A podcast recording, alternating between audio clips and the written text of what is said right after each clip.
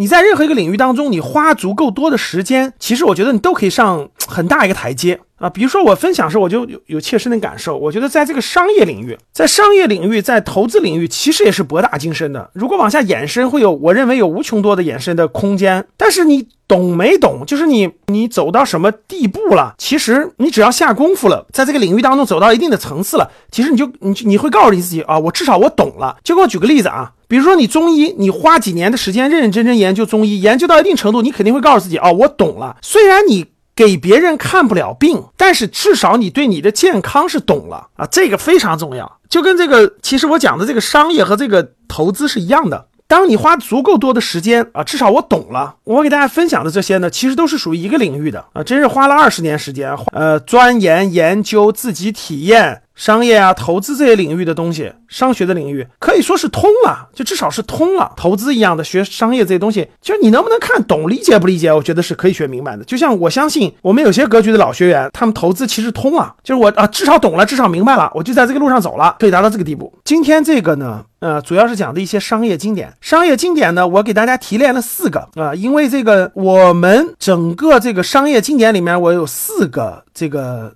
核心的内容啊，第一个呢是给大家引导四本书啊，这四本书呢也是这个二零一九年的时候呢，我们在这个正式课上，在正式课上呢，我们推出的二十五本经典的商业书籍里面，就是今天我要给大家讲的这四个商业经典。我通过我的讲解呢，引导大家一下啊，希望引导大家。对这几个有兴趣，然后开始学习这四个这个商业的经典。通过这四个商业经典吧，我觉得可以建立你基本的一些商业的一些基本的这个思维框架，我觉得是会有很大的帮助的。第一个就是《富爸爸穷爸爸》，像这本书呢，我先调研一下，看过的人打一，没看过的打二。这个商业经典呢是应该是两千年左右吧，两千年左右国内开始流行的。现在想一想，已经是二十年前了啊！我看属于是二十年前看的，所以呢，我觉得到今天来说，这个书。为什么好？各位啊，其实并不是说这个作者多么牛啊，这个作者是也是到处讲课什么等等的，不是说他多么牛。其实这个作者是用通俗易懂的一个故事，把一个道理讲明白了。其实讲这个道理的人多的是，各位，但是没有这么通俗易懂。换句话说，我告诉你。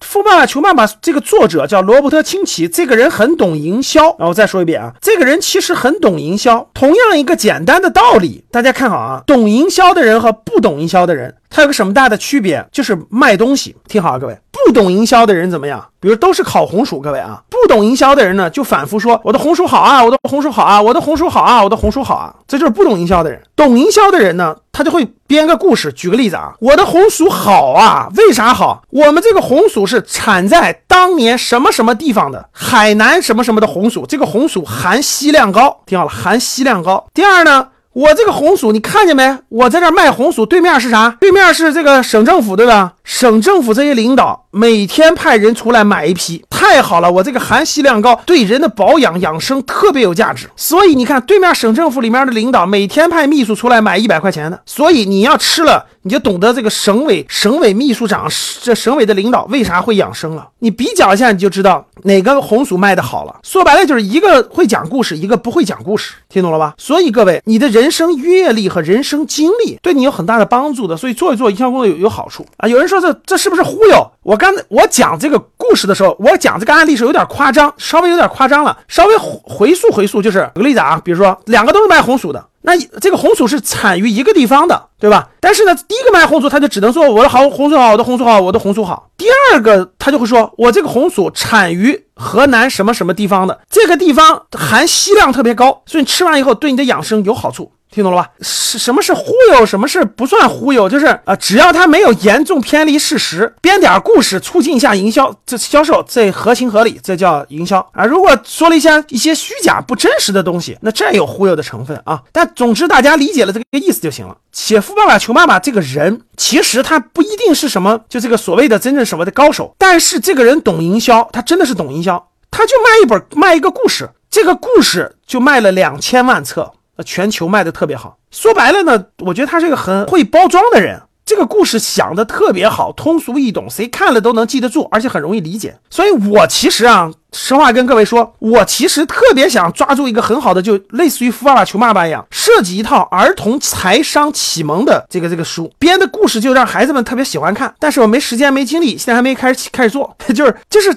这个东西，看同样讲一个道理，人家有的人讲出来就特别喜欢，有的人讲出来就干巴巴的，对不对？那这个人就是会营销的，这个就不会营销的。那他他就跟这个跟这个有关系的。所以这本书这个人呢，其实他是懂营销的，他会讲故事，他把一个道理通过一个故事给大家讲的非常好，这是他最厉害的地方。那这本书呢，最核心的，我觉得他讲的就是把什么是资产，什么是负债，哎，讲的非常好。他通过，哎，我有两个爸爸，对吧？穷爸爸告诉我什么，富爸爸告诉我什么，两个人的观念有冲突。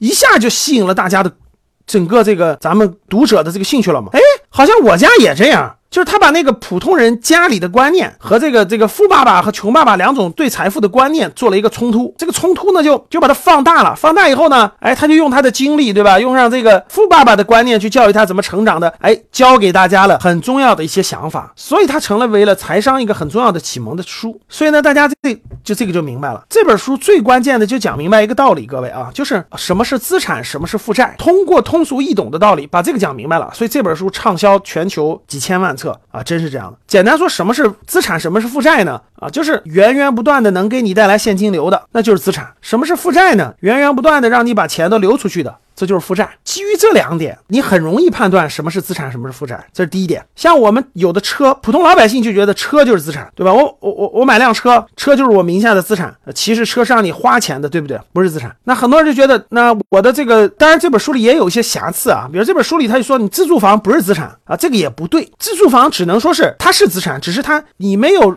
让它使用出它资产的功能来。如果你不住这个房子了，这个房子可以租出去，它只要有带来现金流的能力，其实它就是资产。它暂时不带来，只要它有这个能力，它就是就是，而且它不贬值嘛。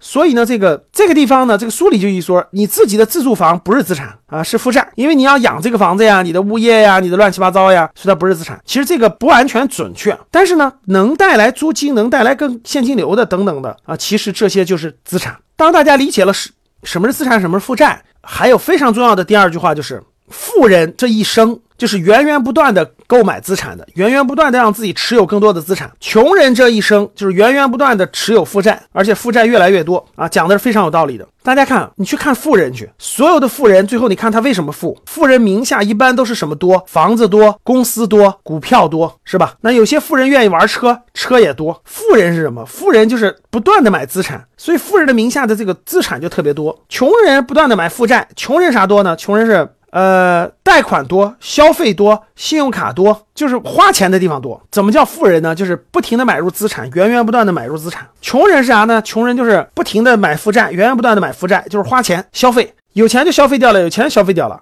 一年两年看不出来，十年八年就看出来了。有个二十年左右，穷人也可以变成富人。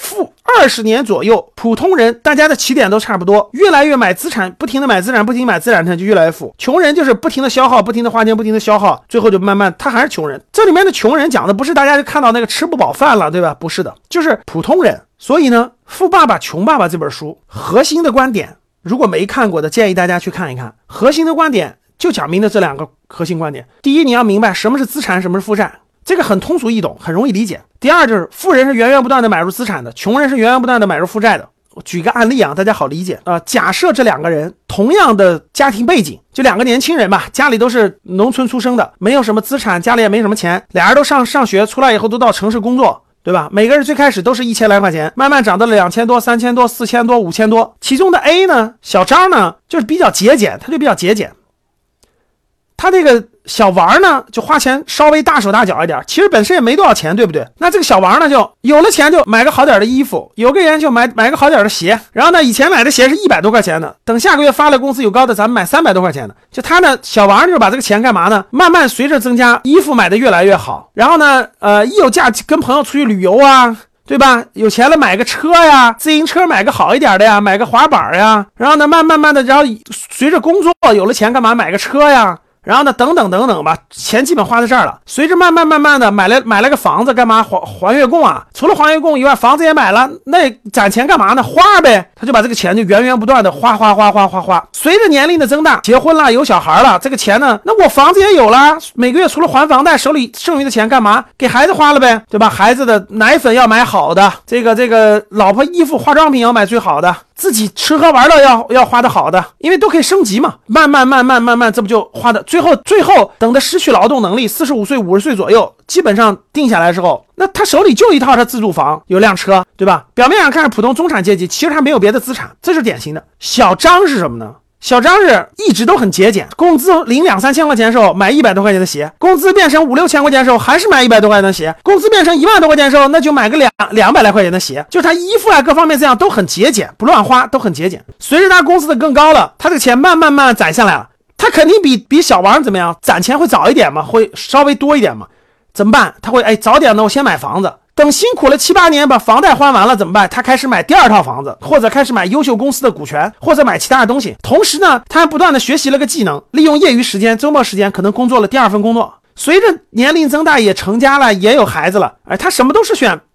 他会看怎么样性价比，刚才那小王是不会看性价比的，他什么都买好的。这个人呢是什么都看性价比，他不买那种特别贵的，省下钱干嘛买资产？二十年之后，大概四十五岁左右，小王就是一个普通的有车有房的小中产。那小张呢，通过自己的积累，手里有两三套房，有一两百万的股票基金。这时候呢，这个小王到四十五岁，就他不工作就没有现金流了，必须去工作。而这个小小王小张不是的，他的房产的租金加上他股票基金的回报，其实已经超过了他的现金流。他想做想工作可以工作，不想工作他可以不工作。这些资产带来的现金流已经覆盖掉他的生活成本了。所以这两个人到四十五岁左右就出现了。一个已经财务自由了，一个没有财务自由，所以他这个心理是完全不一样的。这个没有财务自由就很害怕生病啊，非常害怕生病啊，对吧？一生病收入就断了，一断了以后，那家里就会紧张啊。但这个就不会啊，他不怕呀。所以各位年轻人在年轻的时候，如果懂得控制欲望，就不要乱花钱，把钱省下来买资产，你一定会越来越懂得财富的力量和财富的价值的。如果你不懂这个东西，其实。很，你的钱真的乱花掉了。我身边有很多这样的亲戚朋友，真的穿衣服干嘛花钱起来，那真是大手大脚。其实呢，根本都是负债，确实都是负债，没有花的该花的地方。你像我，其实我到今天已经养成了这种可以说比较节俭的习惯了啊，没必要的钱真是不乱花，买根冰棍都觉得。少了一股国行，你你想一想，这个养成习惯了，真的。像我买衣服，我从来都是讲性价比的，绝对不是乱买的。我的这个鞋一般都是两三百块钱的，衣服裤子都是两三百块钱的，我从来没给自己买过什么耐克什么的啊，真是这样的。唯一的买几次耐克还给孩子买，我买的一般都是李宁，买的一般李宁啊、探路者呀这种的，性价比比较高的。然后呢，这个真的，其他衣服也是这样的，我从来不乱买，养成好习惯了，所以就不贪图那个东西。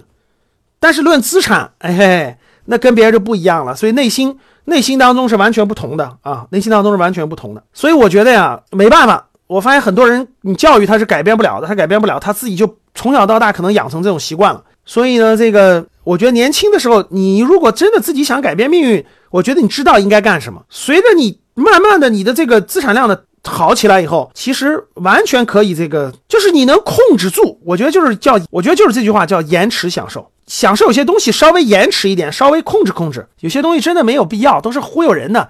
活明白和没活明白的人就是不一样的啊，真是这样。所以呢，这个以前到超市，以前没钱的时候到超市的时候，看见啥都想都想买，对吧？没钱，后来跑到超市里一看，属于是超市财务自由了。超市里的啥东西都可以买的时候呢，发现啥都不能买了。食品想买的一堆都有添加剂，都有这个这个不符合养生标准了啊，真的是这样的啊。这本书讲的还是主要就是这个，各位，什么是资产，什么是负债，你应该怎么做？我觉得还是那句话，年轻的时候稍微控制控制欲望，做做格朗泰，更多的钱买点资产，未来终有一天，呃，你可以享受更多你想享受的东西的。所以还是要适当的节俭一点的。我不建议大家都成为格朗泰，但是我觉得如果你能有这个心态的话。其实适当的控制控制，你很多很多收入就可以出来了。我觉得第二个呢，这个商业经典呢，就是小狗钱钱。小狗钱钱这个故事呢，讲的比较通俗易懂啊，确实比较适合孩子看。小狗钱钱这个呢，我觉得最最主要的是两点。它跟《富爸爸穷爸爸》里面有有相同的地方，一个就是能下蛋的大金鹅，每个孩子啊，就让他理解了这个，你要不断的养一个大金鹅，能下蛋的大金鹅，你这个大金鹅未来长大以后就能源源不断的给你下金蛋，下金蛋，其实就是资产。各位，资产达到一定的程度以后，这个资产会源源不断的会给你带来什么现金流？这个书其实大人也可以看的，资产就会源源不断给你带来现金流，其实它就是大金鹅的意思。我觉得这个小狗钱钱比较重要的一点呢，就是它比这个《富爸爸穷爸爸》更多了一点，我觉得就是成功日记。其实这个成功日记。就是我给大家讲的梦想本，它的逻辑是一样的。自己能做成的一些事情，不断的给自己确认，给自己信心，让自己看到自己的这种成长能力的成长，还有这种个信心的成长。所以我觉得《小狗钱钱》这本书呢，从这两个角度，我觉得给孩子很好的启发，大人也是可以看一看的啊，我觉得很好。这两个属于是个财商的启蒙书籍啊，一个是《富爸爸穷爸爸》，一个是《小狗钱钱》。我特别建议呢，大家去看一看这两本书。这两本书呢，会对大家有很多的帮助和启发啊！《富爸爸穷爸爸》和《小狗钱钱》，如果你还没有看过啊，真的希望你认真看一看。